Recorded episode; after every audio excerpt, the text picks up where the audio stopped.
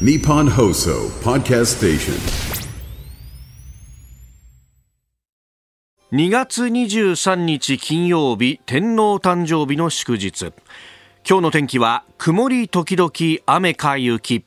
日本放送飯田浩二の OK 工事アップ朝6時を過ぎました。おはようございます。日本放送アナウンサーの飯田浩二です。おはようございます。日本放送アナウンサーの新業一華です。日本放送飯田浩二の OK 工事アップ。この後8時まで生放送です。寒い朝を迎えております。寒いですね。日本放送屋上の温度計この時間2度。2度。指してます。ねえあのー今週の半ばぐらいには20度っていう最高気温の日があったのを覚えてらっしゃいますでしょうか。なんか遠い昔のように思ってしまうっていうもう。本当だよね。ね。もうさこんなん体がついてるはずがないっていうところですが。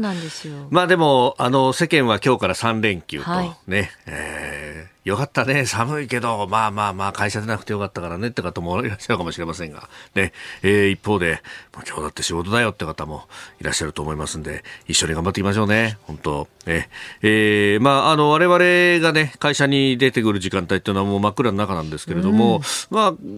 みぞれというか、まあ、雨だったよねという感じで、でね。タクシーの運転手さんなんかに話聞いても、おまあ夜半、どうですかね、もうずっと雨でしたよというふうにね、言ってましたけど、北部は雪になるのかな、今日はね。そうですね。今日はですね関東地方南部はその雨に雪がこう混ざるようなみぞれうんうん。でこう降ることはあるとは思うんですけれども、まあ、積もるという意味で言うとやっぱり北部が中心になってくる見込みですね。うんえーということで、まああのー交通関係もね、えー影響があるかもしれませんし、また本当、昨日も横車線が止まったりなんかしましたけども、えーこれからね、国立大学のお前期の入試があさってかな、えーあるとか、ね、そういうこうメールもいただいたりなんかすると、まだまだね、えー気が抜けない日々も続くと。まあ今日あたり追い込みっていう方もね、いらっしゃるかもしれませんけれどもね、えー本当頑張ってみましょうという感じであります。まあ本当ね、あのー昨日は、うん、朝の番組が終わった後にですね、えーあなたとハッピーに小倉智明さんがいらっしゃって、、はいやー、元気そうでね、本当。あのーまだラジコのタイムフリーとかで聞けますんで、えーよかったらぜひお聞きいただければと思うんですが、本当ね、顔色なんかも元気でね、えーで、これからまた、あー2月から、えー2月終わりから、治療もあるしね、というふうに、えー言っていいらっしゃってましたけど、でも、ああいうね、あの、でも今は独居老人だからさ、自分で飯も作ってんだよ、みたいなね。でも、あの、塩分とかも気にしなきゃならないからさ、でもうね、小田さん、あ、小倉さん今そんなことやってるんですかなんつってね、えーえー元気だなと。ね、やっぱでも日々いろんな発見があるんだなっていうのはね、えー久しぶりになんかスーパーにも行ってさみたいなね話されているのがおでもそういう環境の変化とかも前向きにね受け止めるっていうのはなんか寒いの一つで文句言ってらんないなというね ことをすごくこう思ったところですけどやっぱ元気だったね。そうでしたよね。ねえうん。本当。だからね、えー私なんかもえーえー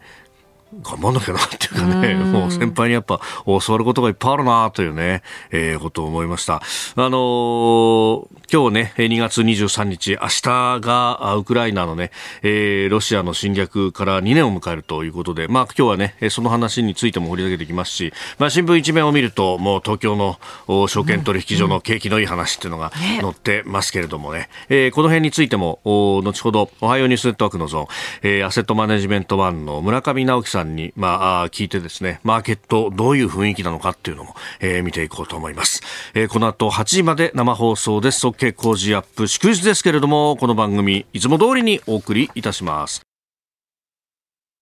日本と世界の今がわかる朝のニュース番組、飯田浩二の OK 工事アップ。今朝のコメンテーターは、慶応義塾大学教授で国際政治学者、細谷雄一さん。この後6時半過ぎからご登場です。えーまずは2月22日、昨日は竹島の日でありました。えーその式典についてのお話。えーそして6時50分過ぎニュース7時またぎ、ロシアによる侵略から明日で2年というウクライナ。え民間人の死者が1万人を超えたと国連連が発表しております。そして7時10分過ぎおはようニュースネットワークのゾーン株価史上最高値3万9000飛び98円と、えー、日経平均34年ぶりのバブル期超えということで、えー、この時間はアセットマネジメントワン株式会社村上直樹さんとつないで、えー、この今のね、マーケットの雰囲気というのも聞いていきます。それから衆議院政治倫理審査会、来週28、29、水木と開催されるということです。自民党は非公開の方針を出していますが、果たしてどうなるか。えー、それから7時30分頃のニュースプラスワンのゾーンは、えー、アメリカの大統領選挙、トランプ氏の返り咲き当選を念頭に置いた議論が衆院予算委員会で昨日交わされたということ。えー、さらには7時40分過ぎ、ここだけニューススクープアップ。えー、上川外務大臣、今 G20 で、え、ブラジル訪問中ですが、48億円のパレスチナ支援を表明したというニュースも取り上げてまいります。OK 工事アップ、この後8時まで生放送です。この時間最新の株と為替の情報を外為ドットコム総研調査部長神田拓也さんに伝えていただきます。神田さん、祝日もありがとうございます。おはようございます。はい、おはようございます。外為ドットコム総研の神田です。よろしくお願いいたします。よろしくお願いします。はい、えー、まずはあの現地22日のニューヨーク株式市場のダウ平均株価は、はい前の日に比べて456ドル87セント高い、3万9069ドル11セントで取引を終えました、えー、ハイテク銘柄中心のナスダック総合指数も460.72ポイント上がって、はい、1万6041.62でした。円相場は前の日の同じ時間帯と比べ約30銭円安ドル高の1ドル150円51銭付近で取引されています。はいえー、さて、昨日ですね、22日の東京市場では、はい、日経平均株価が34年ぶりに史上最高値を更新したことが大きな話題となりました。まあ、アメリカの半導体大手、エヌビディアの高決算をきっかけに世界的に株価が上昇しています。はい。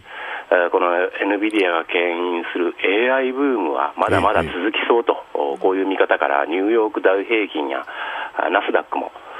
史上最高値を更新しています。本当、ニューヨークも史上最高値更新ですもんね。ねヨーロッパの株も高いという状況です。まあ、そうした中で為替市場では円が下落。はい、まあ、タイドルでは150円台後半で下げ渋っているんですが、はい、まあ、対ユーロでは昨日3か月ぶり安値、対ポンドでは8年半ぶり安値といった具合です。まあ、株価が上昇すると、まあ、金利面で魅力が薄い円が敬遠されるという傾向があって、えーまあ、22日、昨日もそうした理由で円安が進行しました。うん。確かにあの本当、対主要通貨、みんな円安になってるって感じなんですね、ボード見るとね、ね、昨日などはね、実はドルはそれほど上がってないというか、むしろちょっと安かったんですけれども、はい、まあ、その他の通貨に対して、ええー、大きく円安が進んできているという状況です。うん。そうなってくると、また日銀の、ね、政策なども今後、注目されていくことになるかと思います。うん。どうですか、そうすると、まあ、為替はこの傾向がしばらく続いていくことになるんでしょうか、まあ、株価の上昇が続いていけばということだと思いますが、えー、まあ、日日本株については特にですね、まあ、世界的にも注目されてますんで、はい、えー、株高と円安がこう共鳴しやすいというんですかね、そういう流れがしばらく続くのかもしれませんね。なるほど、わかりました。神田さん、本当、祝日も朝からありがとうございます。とんでもありません。はい、また引き続きよろしくお願いします。はい、こちらこそよろしくお願いいたします。失礼します。ここが気になるのコーナーです。スタジオ朝刊各紙が入ってまいりましたけれども、え今ね、マーケットインフォメーションのところで神田卓也さんも伝えてくれましたが、日経平均株価史上最高値。まあ、これ、え各紙一面トップでどんどんどんということで報じております。えー、今日はもう届く6紙みんな日経平均と。いうところです。朝日新聞、東証史上最高値、終値3万9000飛び98円、バブル超え34年ぶり更新。読売株史上最高値34年ぶり、3万9000飛び98円、バブル期超えと。えー毎日も東証史上最高値、そして産経も東証史上最高値、日経も日経平均最高値と、えー、東京新聞も東証史上最高値と。いうことで、えー、揃っているというところであります。えー、メールなどもね、いろいろいただいてます。サックス親父さん、宇都宮市66歳の方、えー、岸田さんが市場が政権を評価したようなコメントをしましたが、国民はそんな評価していません。円安による一部の企業の収益上昇、30年給料を上げなかった内部留保の上昇によるものでしょうか、えー、それより30年以上最高値を更新できなかった方が問題ですといただいております。まあせっかくだからこの30年を振り返ってってことを考えるとまあそうですよね、えー、えー、デフレだとか。うん。えー、30年間成長してこなかったんだってことがね、えー、相当いろいろ影響していると。えー、一方で、ニューヨークのダウ平均、そして、えー、ナスダックも史上最高値を更新したという一報が入ってきております。まあ、このマーケットの状況については、後ほど7時10分過ぎ、おはようニュースネットワークのゾーンで、アセットマネジメントワンの村上直樹さんと電話をつないで、えー、この状況、そして見通しというところをまた聞いていきたいと思います。まあ、本当不思議なものでというかね、えー、為替の方はそうすると円安に触れやすくなるんだということをね、えー、先ほど指摘がありました。なるほどと思うところです。えー、それから朝日新聞の一面の方、ちょっと気になるニュースなんですが、処理水日中が非公,、え、非公表協議、えー、首脳会談を受け先月にという記事が出てきております、えー、東京電力の福島第一原発の処理水の海洋放出について、まあ、中国はですね、まずその名前を汚染水というふうに、まあ、レッテルを貼って、そして、まあ、反対というか、批判を続けていると。まあ、それだけじゃなくて、えー、日本産のね、物品の輸入の停止であるとか、まあ、海産物の輸入を止めたりということをしております。まあ、日本としては、えー、各所にね、相当、うん、様々な形でお墨付きをもらってと、まあ、それこそ自分たちの調査ももちろんありますが、えー、国際機関から、えー科学者たちをですね、まあ、その超国をまたいで、えー、様々な国の科学者、専門家たちを呼んで、そして、えー、プラントの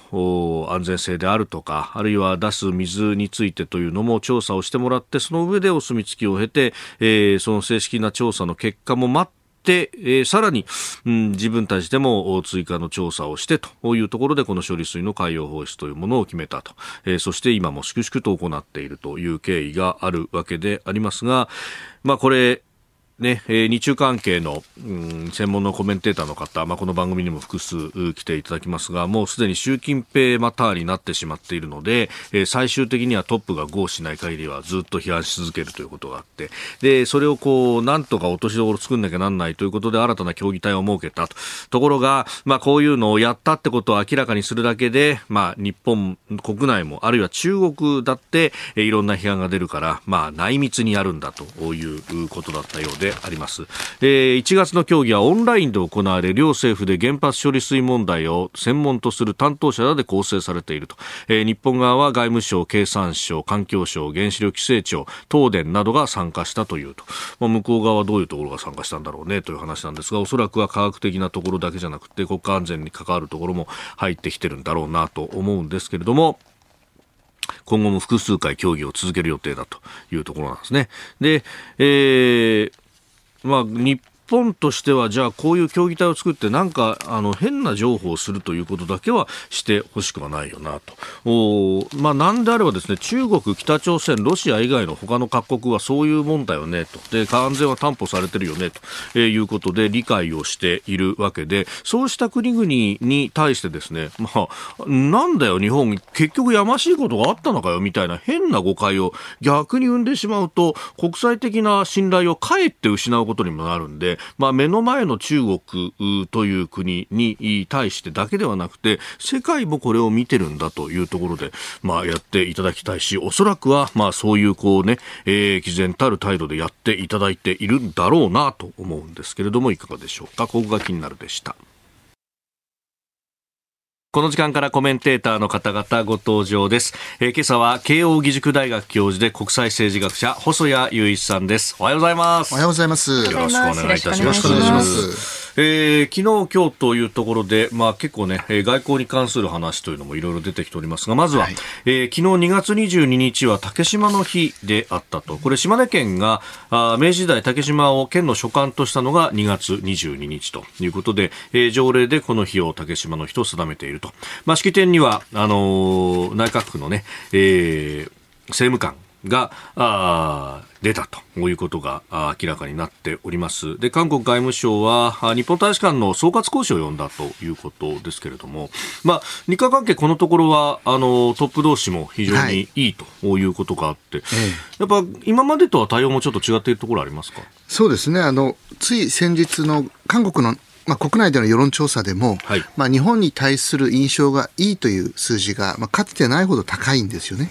まあ、韓国政府としては今、あのこれからましてアメリカの大統領選挙で、はい、まあ、トランプ氏勝つかもしれないということで、まあ、とにかく今のいい、良い状態の日韓関係を壊したくないというのは、まあ、韓国の側も非常に強いあの認識を持っていると思いますね。うんまあ、あの今までであればね、あの大使が呼ばれてみたいなこともあったかもしれませんが、はい、今回この、まあ、総括講師を呼んでいるというあたりも。やっぱそういうところあるんですかね？あのとにかく韓国の国内のメディアがあまり取り上げないようなさまざまな形でのやっぱり努力をしてるんじゃないでしょうかね。うんまあ、韓国も今年は総選挙もあったりとか、まあ、そういう政治の季節でもあるしと。で、これ、まあ、日韓関係に関してというのは、まあ、特に安全保障面では、北朝鮮の、ね、対応も変わってきてるわけで、ここは一体でやらなきゃいけない部分は大きいですか？まあ、そうですね。あの、北朝鮮がちょうどつい先日ですけれども、はい、あの将来的にあの韓国との統一を目指さないという、あの声明を出したんですね。はい、つまりもう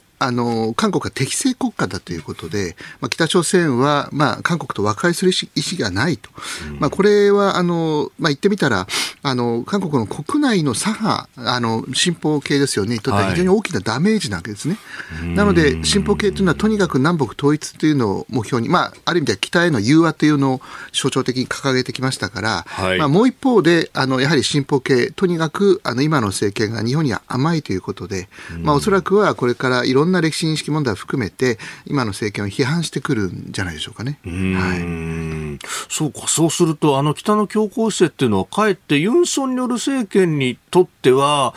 決して完全に悪いわけでもないというか。そうなんです。うん、やはり今の韓国の政府は、あの、自由という言葉を、まあ、象徴的に掲げて、はい、まあ、民主主義諸国のとの協力ですよね。特にこれアメリカと日本ですけど、それも最大限前に掲げてますから、まあ、進歩系からしたらこれを壊すための一番、まあ、便利な道具として歴史の、歴史の認識問題があるわけですから、はい、まあ、進歩系としたらこういった、まあ、様々な、まあ、領土主権の問題、歴史の問題を取り上げたい。まあ、つまり今の政権が日本に甘いんではないかと。一方で北にあの融和、和解したいわけですから、はい、まあ、そういった意味では、今の政権は、まあ、とにかくあの日本との関係は慎重にマネージして、一方で北には毅然として向き合うというのは基本姿勢だと思いますけどもね。うん。まあ、日本側は、その、まあ、協力の部分というところで、まあ、いまだに問いが刺さっているという意味で言えば、えー、まあ、先週の募集校、まあ、いわゆる徴用工の話であるとか、あるいは、あの、自衛隊の航空系のね、えー、レーダー照射なんて話もありましたけれども、まあ、その辺もユン・ソンニョル政権は慎重にマネージしてくるんですかね？これ、意外と韓国の間ではですね日本はほとんど譲歩してないじゃないかという不満が強くて、まあ、この間、実は岸田政権ですね、はい、従来の日本政府の立場はほとんど変えてないんですね。まあ、そういった意味ではあの、日本が政府の立場変えずに、まあ、韓国が柔軟になったという意味では、私は日本の今の岸田政権、非常にうまくこの日韓関係の問題、マネージしていると思いますね。あのつまり一方的に譲歩はしてないということです。うんまあ、岸田政権、本当、外交に関してっていうのはね、はい、あのー、今までの路線も踏襲しながらうまいことやってるって感じですか？そう、ね,、思います。はい。まあ、その辺ね、えー、今日はウクライナの話であるとか、えー、あるいはアメリカとの向き合いというところも伺っていきたいと思います。えー、細谷さん、今日も8時までお付き合いいただきます。よろしくお願いします。はい、よろしくお願いします。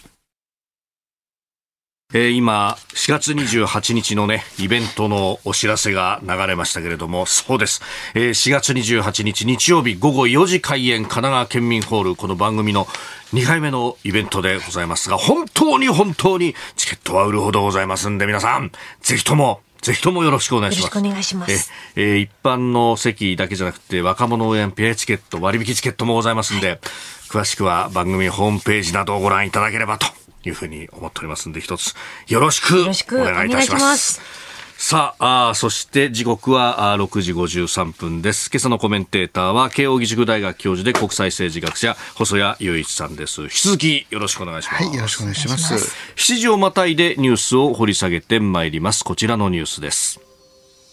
ロシアによる侵略から明日で2年、ウクライナの民間人の死者は1万人を超えたと国連が発表。国連ウクライナ人権監視団は22日2022年2月にロシアによるウクライナへの全面侵略が始まってから今月15日までにウクライナ領内で少なくとも1万飛び582人の民間人が殺害されたとする報告書を発表しました。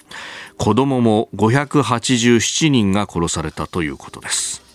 ただ、まあ、これは激戦地の周辺、ロシア占領地では被害が把握しづらいということで、えー、実際はもっと多いんではないかということも指摘されております。まもなく2年です。そうですね。あの、まあ、本当に不毛な戦争ですよね。一体な何のために戦争をしているのかと、続けるのかということで、はい、これほとんど、プーチン大統領個人の政治的な国内の政治基盤を安定化させるために続けざるを得ない。まあ、今やめればですね、ほとんど何の、ある意味では成果もなく、まあ、本当にあの不不毛なあの、まあ、人命のあの損失ですよね、はい、あのロシア側でも大体30万人の死傷者が出てると言われてますから、まあ、国内でも相当程度、まあ、兵力もあのこれ失いましたし、はい、あの不満が溜まってると。ですので、あの、そういった意味では、プーチン大統領3月大統領選挙があって、今、攻勢をかけているというのは、まあ、とにかく、まあ、一時的にでも、あの、ロシア国内で戦果があったということを示したい。まあ、その、まあ、個人のある意味では欲求で、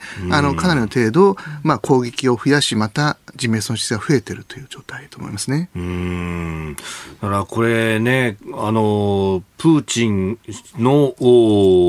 意図というか、まあ、そこの部分があるから、今すぐ停戦ということになると、そそうなると、まあ、ウクライナにとっては全くそれは受け入れることができないということになりますよね。あの、まあ、そもそもやはり停戦というものが全く、はい、あの、今、ロシアとウクライナで議論できる状況じゃないと思うんですね。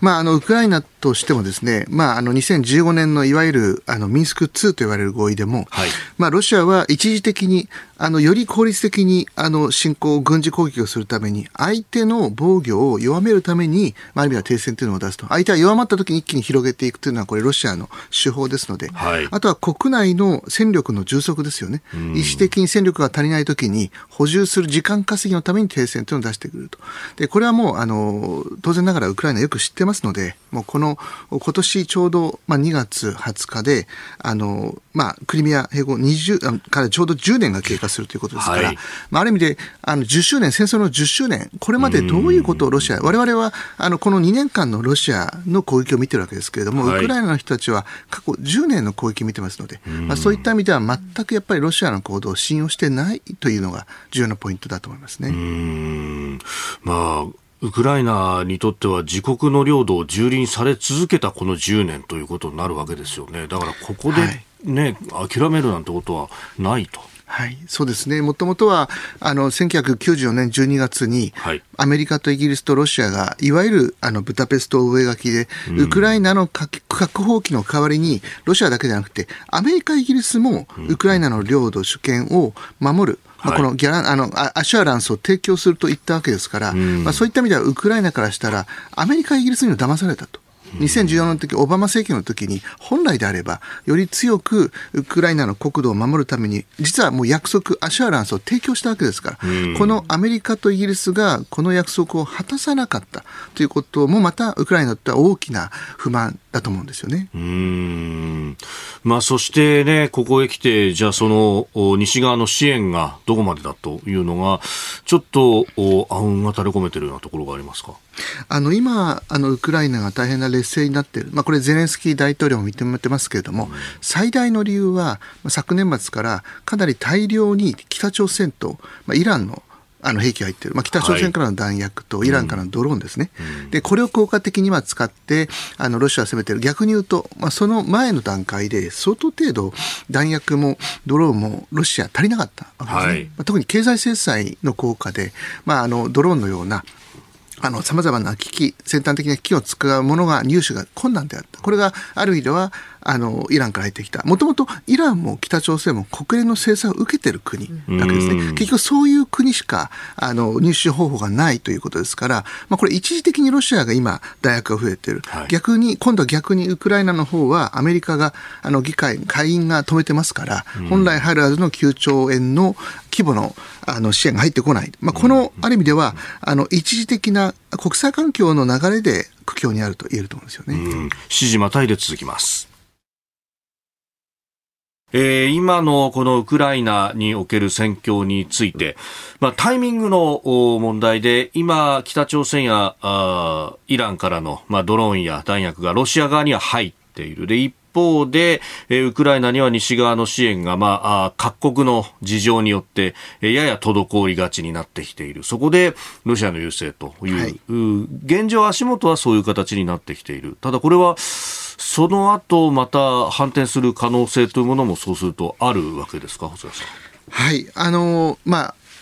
良いニュースとしては、2月2日に EU から、はい、あの、かなり大規模な支援、6兆円規模の支援が入ってくると、これ非常に大きいわけですね。はい、で、まあ、もっぱらアメリカからの支援ということは注目されてますが、実は今まで入ってきている資金ということを考えると、EU と欧州諸国を足すとアメリカの2倍の規模なんですね。ですから基本的には EU、ヨーロッパ、あまあ、トランプ前大統領は全くヨーロッパ何もやってないじゃないかと、これ間違いで、あの、あくまでもあの欧州というのは EU と欧州諸国を足すとアメリカははるかに上回ってますから、あの、まあ、それがある意味では今の戦争継続を支えているわけですね。しかも、あの、ロシアとウクライナ決定的に違うのは世界中から先端的なあの兵器とさらには部品が入ってくる。ると。ですからこれ時間が経てば経つほどですね、ロシアは旧来型の古い兵器に頼らざるを得ない。国内での生産も難しい。一方でウクライナは、まあ、世界中から先端的な兵器、特に航空戦力で F16 が夏から、これ今訓練中ですけれども配備されて、はい、さらにはエイブラハムっていう、これまたあの最強の戦車と言われている戦車もこれからますますあの家族入ってきますので、まあおそらく今年の夏から来年にかけて、で、これ一般的にはですね、あの、これはあの、イギリスとアメリカのシンクタンクの専門家が最近書いた論文で、あの、アトリション、これあの、消耗戦って言うんですけども、はい、あの、ウクライナが勝利するために最も、あの、確かな方法は、この消耗戦を戦うことだと。つまりは、今、攻勢に出ると、これ大変な損失が出るけど、そうではなくて、はい、ロシアに攻撃をさせて消耗させると。そうすれば、ロシアはいずれ、この、あの、兵力弾薬、弾薬とも、あの、限界に達している。今も、ロシアも外国からの兵、あの、その兵士、ずいぶん頼っているところがあるわけですね。まあ、そういった意味で、この、あの、ウォー・オブ・アトリションと言いますけども、消耗戦を戦わせて、これで1、2年、2年、まあ、あの、長くなればなるほどウクライナは不利という意見もあるんですけれども、えー、一方で、その、同時にですね、やはり先端的な兵器という部品、これ経済制裁非常に効いてますので、はい、そう考えると実は、あの、どちらにとっても長くなると厳しいというのが、あの、実情だと思いますね。うん。その、まあ、継戦能力で考えると、そのロシアは、まあ、資源を持っている国だと。で、これが、まあ、資源価格高止まりもあって、えー、戦費の調達が容易になってるんじゃないかという指摘もありますが、これどうですか？あの、それも確かだと思います。うん、あの、実はその最近の欧州で行われた、これ ECFR というシンクタンクが行った世論調査なんですけども、はい、欧州では、この戦争で、あの、ウクライナが勝つと答えた人がヨーロッパで10%あの少ないんですよね。で、一方であのロシアが勝つというふうに答えたのは19%これも実はそれほど多くない。つまりヨーロッパの多くの人たちはどちらも勝てないというのが現状。として見ているということですね。で、一方で、あの、ウクライナでは92%の人が、すべての領土が帰るまでは戦争を継続するべきだということを言ってますから、はい、士気は非常に高いんですね。まあ、そう考えると、まあ、どれだけ国際社会がウクライナを支援をするかで、ほぼ、これは戦あの戦局が決まってくると思いますね。で、その部分で、まあ、アメリカは国内の事情があって、なかなか予算が通らない。えー、ヨーロッパの方は、例えばハンガリーのような、ね、えー、ロシアに融和的な国もあったりすると。で、一方で日本は日ウクライナの復興に関する会議を今週行ったばかりですよね。このインパクトっていうのは？あの、大きいと思いますね。うん、あの、やはり日本は特に瓦礫除去とか民生支援ですね。基本的に日本は武器は、あの、殺傷兵器は送れないので、はい、で、あの、なんで地球の裏側の、その、あの、ウクライナに日本が支援をしないといけないんだっていう意見もあるんですが、えー、まあ一方でですね、欧州全体と比べたときに日本って20分の1なんですね。ほとんどですから、欧州諸国と比べたら日本のシェアの規模は小さいということが一つと、一方で、ベトナム戦争の後ですね、あの、これは70年代、80年代ですけども、の東南アジア、戦争の後の復興期に日本は ODA で、随分と実は日本は経済進出をして、それは日本の経済経済成長につながっている。はい、90年代も同じようにカンボジアでかなり日本は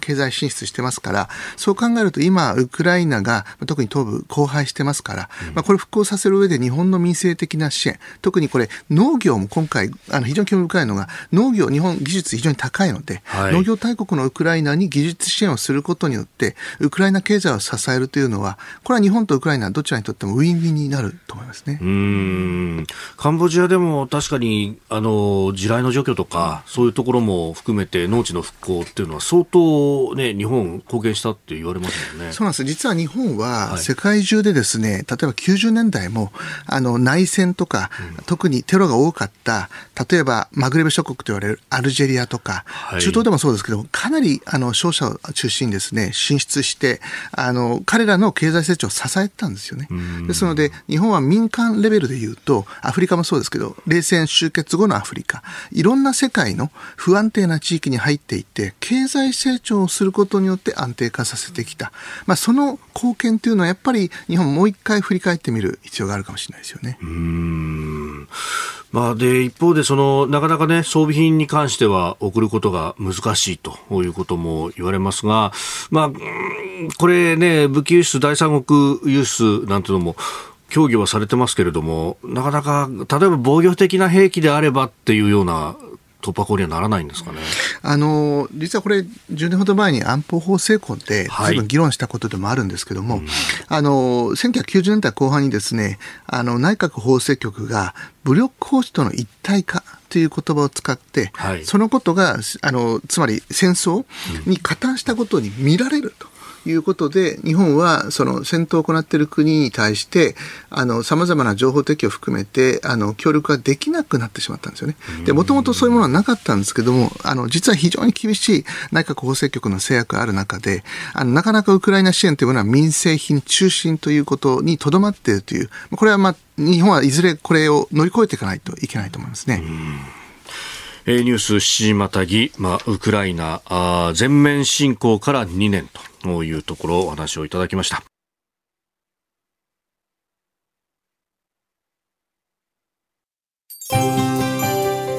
日本と世界の今がわかる朝のニュース番組飯田浩司の OK コージーアップ。ここでポッドキャスト YouTube でお聞きのあなたにお知らせです。OK コージーアップ週末増刊号を毎週土曜日の午後に配信しています。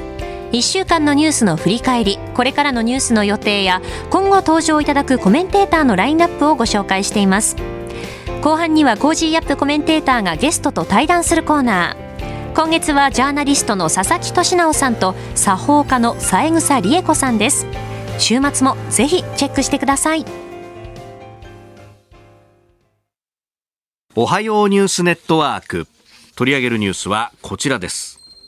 株価が史上最高値3万9000飛び98円日経平均34年ぶりのバブル期超え。昨日の東京株式市場は日経平均株価がバブル期だった1989年12月29日の水準を上回っておよそ34年ぶりに史上最高値を更新しました。昨日の終値はおとといと比べて836円52銭高の3万9000飛び98円68銭。取引時間中には一時3万9156円97銭をつけました。ということで、まあ、昨日はね、このニュース一色という感じ、今日も東京の最終版各紙、6紙一面というところですけれども、まあ、34年前と比べると、いや、その当時とどうですか、大瀬さん。あの、一方で、あれですよね、最近は、あの、GDP でドイツに抜かれて4位になったという報道もありましたけれども、はい、ドル建てでと。はい。あの、まあ、これあくまでも為替の問題だとは思うんですけども、うん、やっぱり、あの、よくいろんな方がご指摘しているように、中国の株価がとにかく味方下げで落ちてるということで、まあ、世界で外国からのマネーが、やはり中国からかなり日本に流れてきてるという状況なんじゃないですかね。さあ、まあ、マーケットがどういう雰囲気なのか、この先についてもですね、えー、この時間、アセットマネジメントワン株式会社、村上直樹さんに電話でお話伺ってまいります。村上さん、おはようございます。おはようございます。よろしくお願いします。よろしくお願いいたします。さあ、この日経平均株価史上最高値ということですが、村上さんどうご覧になってますか？そうですね。まあ、ちょっと、あの、まあ、年内にはあのさあのこれぐらいの水準まで上がるっていうのは想定していたんですけれども、はい、ちょっとやっぱりピッチが予想以上に早いですね、この2月の段階で、うん、えー、ここまでこう、まあ、年初からもう18%ぐらい上がってるっていうことなので、はい、まあ、ちょっとね、短期的にはあちょっと早すぎるなっていう、まあ、そういう感じでは見てます。ただあのいずれ時間の問題だと思ってたので、はい、えー、まあ、そんなにこう驚きっていう感じではないですね。そのバブル別にそのバブルの時に並んだからどうかって言われても、ええ、例えばその他の国だと、別に株価っていうのはこう高値更新し続けるっていうのは、これは当たり前の話なので、はい、まあ、そういう意味で日本もまあ普通の国と同じような状況にようやくなったんだっていう意味では非常にいいことですよね、えー、そんな感じで見てます。はい。確かに34年前と比べて日本は1倍だけど諸外国はもう10倍とかそういうレベルにいってますもんね。そうですね、えー、ようやくその名目 GDP が、やっぱりこの10あの去年ですね、えー、5%以上上がって、はい、まあ、ずっとこう1990年代からあのずっとこう横ばっていたのが、で他の国はね、ずっとこう経済全体がこう拡大していたんですけれども、はい、まあ、ようやくそのアベノミクスの効果が、あまあ、アベノミクス始まってもう10年以上経ちますけれども、えー、ようやくその効果が浸透して、日本経済全体が、こう膨らんでいくっていう状況にまあなりつつあるっていうことが、やっぱりその株高っていうのをもたらした一番の要因だと僕は思ってます。はい、これ、あの海外筋も結構入ってきているという話などもありますけれども、はい、その中国からの資金のシフトだとかっていうのは見られるものですか？まの、まあ、一応データで、えー、確認すると、やっぱり外外国人税が買ってるっていうのは確かにあるので、はい、この1月、えー、で。中国からどれどれぐらい抜けてるかっていうのは、なかなかあの客観的なデータは難しいんですけれども、まあ、あの起きてることからすると、やっぱり、まあ、やっぱりその米国中心に、まあまあ、安全保障のその枠組みがやっぱ変わっていて、で、はい。米国陣営の方にやっぱり、えーまあ、日本が入っていて、そのサプライチェーンの中で当然日本はすごく重要な役割を果たさなきゃいけない、でそういった中でやっぱりお金の方も、まあ、中国対比でやっぱり、より安全なのはどどこかといえばやっぱり日本だという、まあ、そういった見方っていうのは結構まああり得る話だし、まあ、それに伴う投資っていうのも当然あの起きてるという、まあ、そういうことだと僕は思います。はい、あの昨日一昨日あたりのマーケットを見ると、エヌビディアという会社の決算が結構効いたみたいな指摘もありますが、はい、この半導体関連、いかがですか？まあ、あの日経平均もこもすごく上がってるっていうのは、ええ、まあ、この半導体絡み、半導体関連の銘柄で結構押し上げられてる部分が大きいので、はい、まあ、実はそのトピックスで見るトピックスというもうちょっとこう幅広い指数で見ると、こんなには日経平均ほど上がってないので、まあ、ちょっとこうね、半導体ブームに少しこう乗っかって日経平均もこう仕上げられてるっていう部分はありますけれども、まあ、でもそれはあのやっぱりこの、まあ、この AI ブームみたいなことが、やっぱり株式市場で、はい、えー、すごくこう評価されて、期待が高いから、まあ、こういった株高が起きてるっていう、まあ、そういうふうに考えればいいんじゃないかなという思います。うん。で他方、その GDP の数字など見ると、内需はまだまだ振るわない中、はい、この先っていうのは、まあ、日本経済全体、どう見ていけばいいですか？あのまあ、確かにちょっとこう最近は回復が鈍ってるっていうのはあると思うんですけども、はい、えー、まあ、ただあの、実は去年、歴年で見ると GDP って、はい、あの2%ぐらいで実は成長してるんですね、実質 GDP で見ると。はい、まあ、なので、まあ、回復基調あの長い目で見たその、なんていうんでしょう、先ほど申し上げたように、名目 GDP がやっぱり増えてるっていう、そういったあの基調は変わってないんじゃないかなというふうに思いますね。ですから、そんなにこう、まあ、よくね、あのこの株高の恩恵がなかなか全体に広がってないうんぬん議論は、もちろん一部ではそういうことはあると思うんですけども、はい、ただ、僕からするとやっぱり経済全体が実はこう、まあ、回復、デフレ脱却とともに、やっぱりあの全体がこう伸びているから、株がこう上がってるっていう、まあ、そういった側面は結構あるんじゃないかな。で、それがやっぱり外国人中心に評価されてるから、こういった株高が起きてるっていうふうに考えた方がいいんじゃないかなというふうに思います。うんさあ、そうすると、まあ、今年ね、まだ始まって1か月、2か月ぐらいというところで、はい、なかなか難しい質問かもしれませんが、日経平均株価、はい、そして、えー、日本経済、この年末にはどうなってますか？まあ、なかなか難しいんですけどね。ね。まあ、でも、まあ、もう4万円っていうのはもうね、はい、あの、来ます全然すすぐ先なんで、あの全然行ってもあの、結果的にあの4万円っていうのは、まあ、全然、4万円台に乗ってるっていうのは全然あり得る話ですよね、もうここまで来ちゃうと。うん。まあ、ただ、やっぱ年間で見て、2割株高、まあ、去年も2割以上上がってるので、まあ、2年連続で、はい、であとやっぱり、今年はやっぱりその、ね、これから日本銀行さんがおそらくマイナス金利解除っていう金融政策変えてくるので、はいでやっぱり株高は、まあ、長期的に見れば非常にこうこのトレンドに沿ったいい動きですけれども、短期的に見ると、やっぱりその円安であの押し上げられてるという部分も結構あるので、はい、やっぱりドル円がやっぱりね、ドル円というか、為替市場でやっぱりこの超円安が少しこう巻き戻される、これは日本銀行の政策が変わるっていうことで。はい。でそういったことが少しこう、まあ、上ね、なんでしょう、今のこう勢いを少しこう抑えるような感じにはなると思うんですけども、まあ、ただ、まあ、それでも経済結局、経済全体がこう、ね、崩れなければ、はい、まあ、4万円台っていうのはまあ十分あり得るという、まあ、そういった感じで見ても、年末にかけてということであれば。はい、なるほど、わかりました。はい、いや村上さん、朝からどうもありがとうございました。はい、また引き続きよろしくお願いします。お願いします。えー、アセットマネジワン株式会社あシニアエコノミストの村上直樹さんにお話を伺いました。まあ、日本経済がね、えー、堅調というのこれはその安全保障面で考えても悪いことじゃないですもんね。あのおっしゃる通りですね。あの同時にあのやっぱりあの先ほども少しお話しありましたけども、アメリカや EU で、はい、今投資規制が非常に厳しくなってます。特に EU がこの1月にそれをより厳しくしたんですね。うん、そうするとなかなか従来のような形で中国への投資、お金を入れるって難しくなってくると思うんです。まあ、こういう、まあ、いろんな形でお金の流れが、はい、あの、フレンドショアリングという形で、まあ、価値を共有する民主主義国間でお金を回そうという流れがあるので、まあ、このことも影響していると思うんですけどもね。あ確かにあれですね、ドイツの自動車会社が、その人権などの面で問題があるじゃないかって言って、アメリカに輸出した車が差し止めになったりとか、なんかそんなニュースが出てきたりしてますね。あのどんどんやっぱりこの政治、政策、安全保障と、はい、まあ、お金の流れが結びついてますので、まあ、従来のような世界中どこでも投資をして貿易をしてっていうふうにはできなくなってきてるんだと思いますね。あこれをまあ一部その、かつてのブロック経済のようだみたいなことを言う人もいますけど、やっぱその辺っていうのは揺り戻しちょっと起こるもんなんですかね？あのむしろやはり冷戦後に、はい、あのグローバリゼーション楽観的すぎたと思うんです。つまりもう世界中どこでも同じようにあの経済活動ができると。ところが例えば中国の新疆ウイグルの問題、人権侵害が起きてるということで、はい、まあ、ようやく実は世界が一つではないないっていうことむしろ逆に今世界が傷つきつつあると思うんですよね。うんえー、そしてもう一つ用意していたニュース、あまり時間ないんですけれども、国会、日本の国会の話で政治倫理審査会、来週の28、29に開く方針ということが出てきました。まあ、日本のね、えー、政治の方はこっちでもかかりきりになっちゃってますね。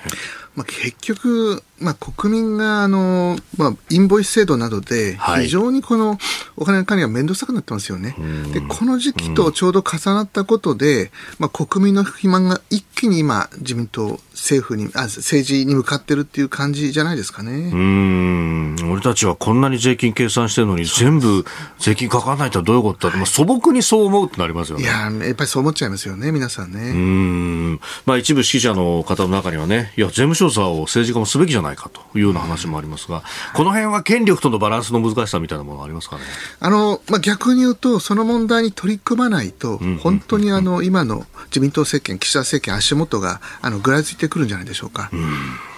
えー、この時間、細谷由さんとお送りしてまいりました、おはようニュースネットワークでした。OK 工事アップ番組イベント第2弾。日本放送開局70周年記念。飯田浩二の OK 工事アップ激論。横浜ベイサミット in 神奈川県民ホール。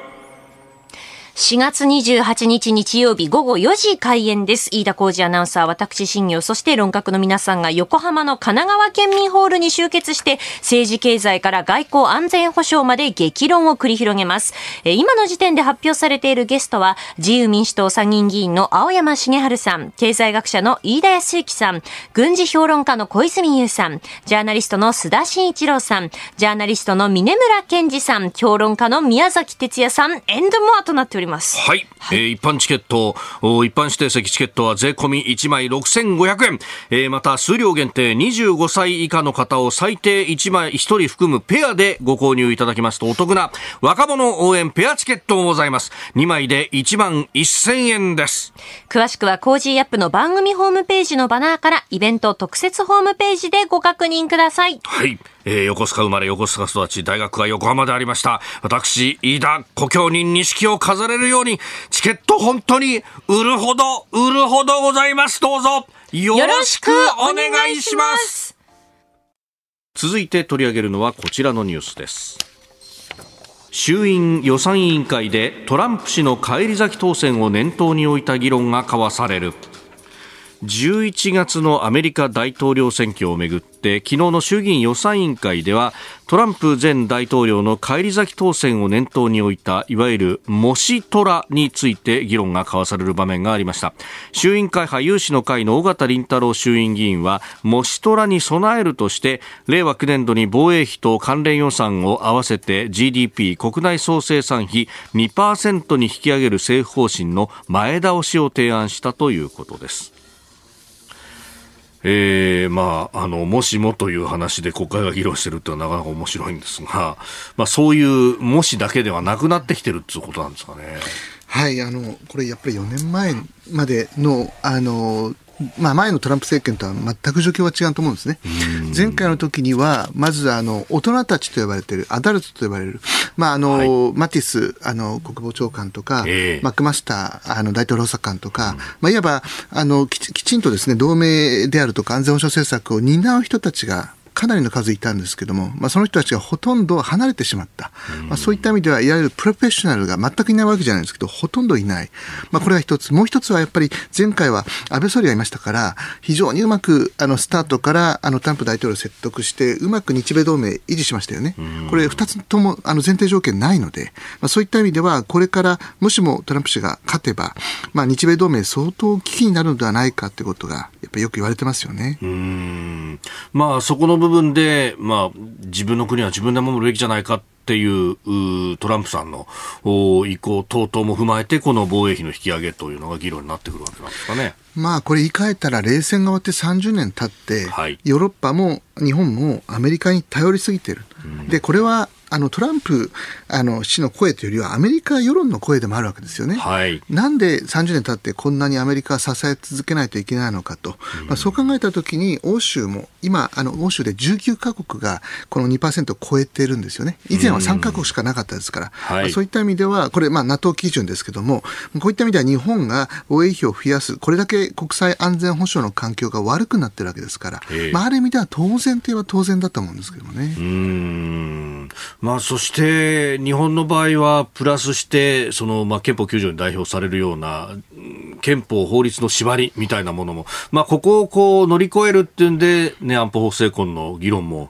ある意味あったのかもしれないですけれども、なかなかこの首切っていうのから抜け出せないままでいますよ、ね、そうですね、まあ、言ってみたら、日本だけは宿題やらなくていいですよって先生に言われてきた、はい、だけどトランプは、なんで日本だけは宿題やらなくていいんだと、他みんな宿題やってるじゃないかって、うん、まあ、これ、ある意味では当たり前のことではあるんですよね。はい、でましてや、今、日本はロシアと中国と北朝鮮に囲まれている、うん、まあ、世界でも最も安全保障環境が厳しいあの地域と言われてますから、はい、まあ、そこで日本があの宿題をしない、本当に必要な努力をしないというのは、これやっぱりアメリカ世論からしても、これトランプ氏と言わなくても、批判があっても当然だと思いますよね。はい、うんまあそうすると、ね、まあ、トランプさんの件というのは、ある意味、帰化として変わっていかなければいけない部分でもあると。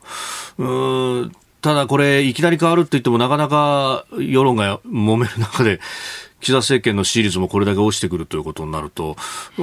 なかなか議論が進まないですね。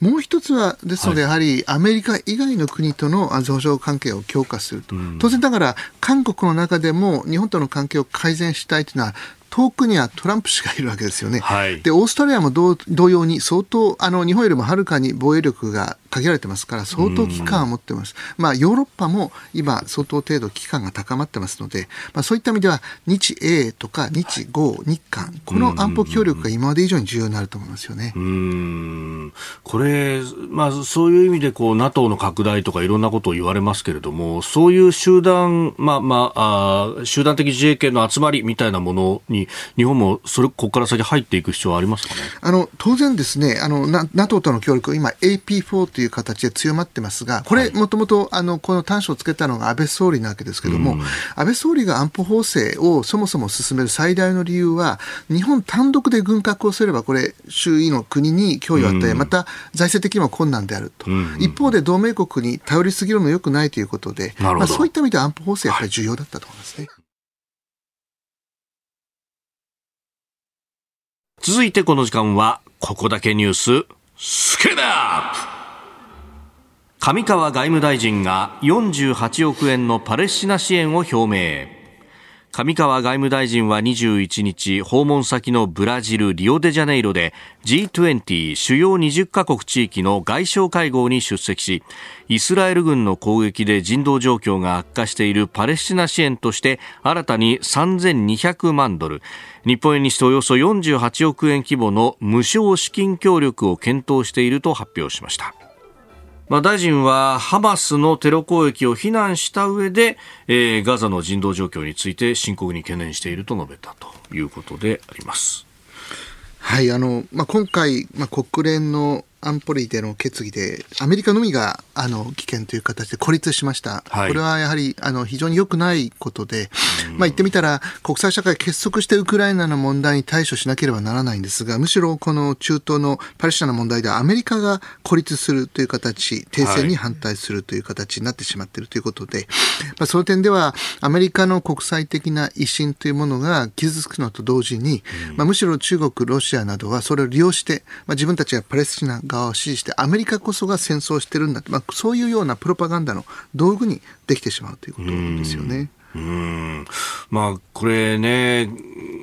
当初は、まあ、イスラエルのその自衛権であるとか、というものに対して、まあ、指示もあったわけですけれども、あまりにもやりすぎじゃないかということになってきてますもんね。まあ、ですので、先ほどのお話にあったように、日本があのこういった形でパレスチナ支援、まあ、日本は一貫してあのパレスチナ支援というものは ODA などで続けてきておりますので、はい、まあ、言ってみたらアメリカと日本の役割分担ではないですけれども、まあ、国内で、まあ、あのこの中東の問題が国内問題、政治問題にならない日本が、まあ、ある意味では中立的な立場から人道的な支援支援をするという、これ非常にやはり効果が大きいと思いますね。うん、もともとはそのね、90年代のオスロ合意というものがあって、まあ、パレスチナ自治政府とイスラエルと2国家が共存するという形が理想だという、ただ、ここになかなか至らないですね。あの、まあ、国際的な論壇では随分とですね、はい、もう、あの、二国家解決は無理だと。一国家解決だと。結局のところは、まあ、あの、その、パレスチナ問題で、あの、まあ、二国家作るというのはもう破綻してるっていう、あの、つまり、ハマスの側もある意味では、あの、その、今の、あの、二国、オスロ合意に反対してますし、はい、まあ、イスラエルの政府も特にネタニヤフ政権ではそれに対する批判的な声が強いと。はい、まあ、その中で、今、国際社会の中で、やはりだからこそ、あの二国家解決、パレスチナ国家を作らなければいけないというイギリスのような立場と、はい、まあ、一方一方では、やはりあのイスラエルが勢力を拡大する中で、あのまあ、従来のオスロ合意の実現は難しいという、まあ、今、本当にあの岐路に立ってるんじゃないでしょうかね。うんこれ、ね、かつてはそのアラブの大だということなども、ね、中東の各国からありましたけれども、一方でそのサウジとイスラエルであったりとか、水面下も含めて関係改善をやろうとしている国もあると、これ、やっぱなかなか今までの常識では通用しなくなってきてるんでしょうか？あのまあ、よく言われている通りあのやっぱりアブラム合意という形でですね、アメリカが、トランプ政権ですけども、いろいろと水面下で、あの動いたことによって、イスラエルと、まあ、UAE が接近したわけですね、その後、バーレーン。まあ、これによって、まあ、ある意味ではあのイスラム諸国、アラブ諸国から幅広い支持を期待していたハマスからすると、はい、むしろあの一部の国々が、まあ、経済的な理由からもイスラエルと接近すると、でこのことによって、やはりハマスがかなり孤立してたと思うんですよね。まあ、そのこの、まあ、過去5年ほどの中東情勢の、まあ、大きな変化の中で、まあ、あのパレスチナ問題が置き去りにされてしまったと、はい、まあ、それに対して異議申し立ての声を上げたというのは、今回のそもそもの私はきっかけだった、まあ、そういった意味では、今回の日本の支援のような形で、パレスチナを置き去りにしていないというメッセージ、これやっぱり非常に重要だと思いますよね。うん。まあ、それらね、この中東が混乱すれば、どこが得をするかっていうことになると、イランという存在が見えてきたりもしますけれども、こう、いろんな形で、うん、各あの反政府組織であるとかを支援してますよねあのかつては国際社会が結束していたからこそ、まあ、イランに対する制裁決議、あるいは北朝鮮に対する制裁決議ができたわけですよね。はい、言い換えると、国際社会が分裂すればするほど、このイランやあの北朝鮮に対しての、まあ、制裁が難しくなりますから、うん、むしろ今、北朝鮮とイランが率先してロシアにあの武器、あの兵器、弾薬を提供する国になってるわけですよね。はい、まあ、外交が活発化しているということで、まあ、そういった意味で国際秩序がますますあの分裂して、そしてあの法の支配というものは崩れてきているという一つのあの兆候だと思いますよね。うん。しかしこう、東アジアで暮らす身としては、中東がこうなってきて、さらにウクライナもあってということになると、ま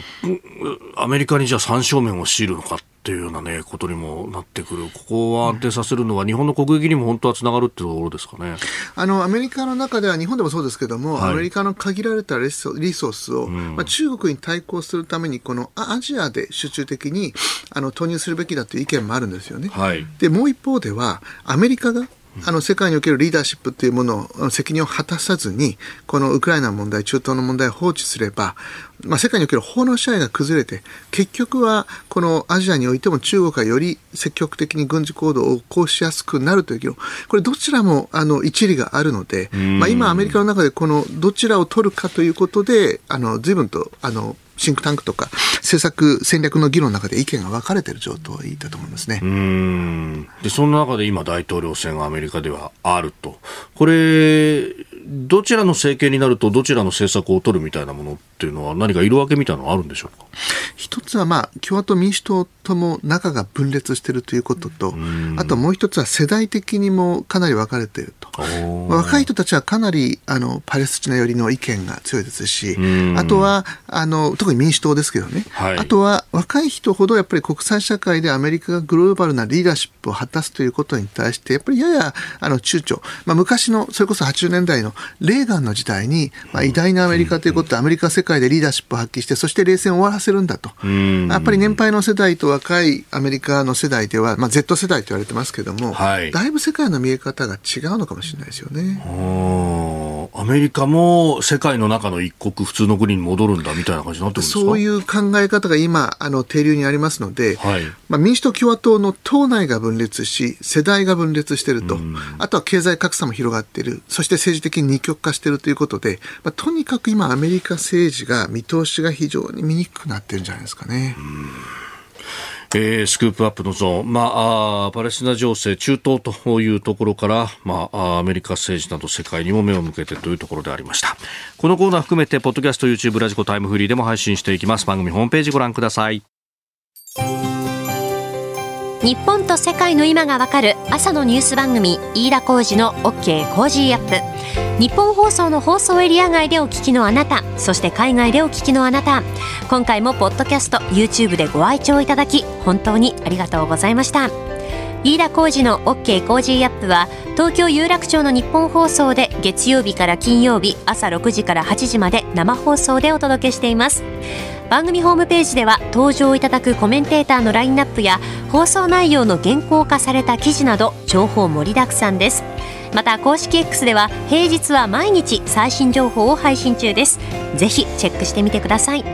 そしてもう一つ飯田浩二アナウンサーが「夕刊富士」でコラムを連載中。飯田浩二の「そこまで言うか」毎週火曜日の紙面もぜひご覧ください。日本と世界の今がわかる朝のニュース番組飯田浩二の OK Cozy up。忙しい朝そして移動中ニュースを少し深く知りたい時。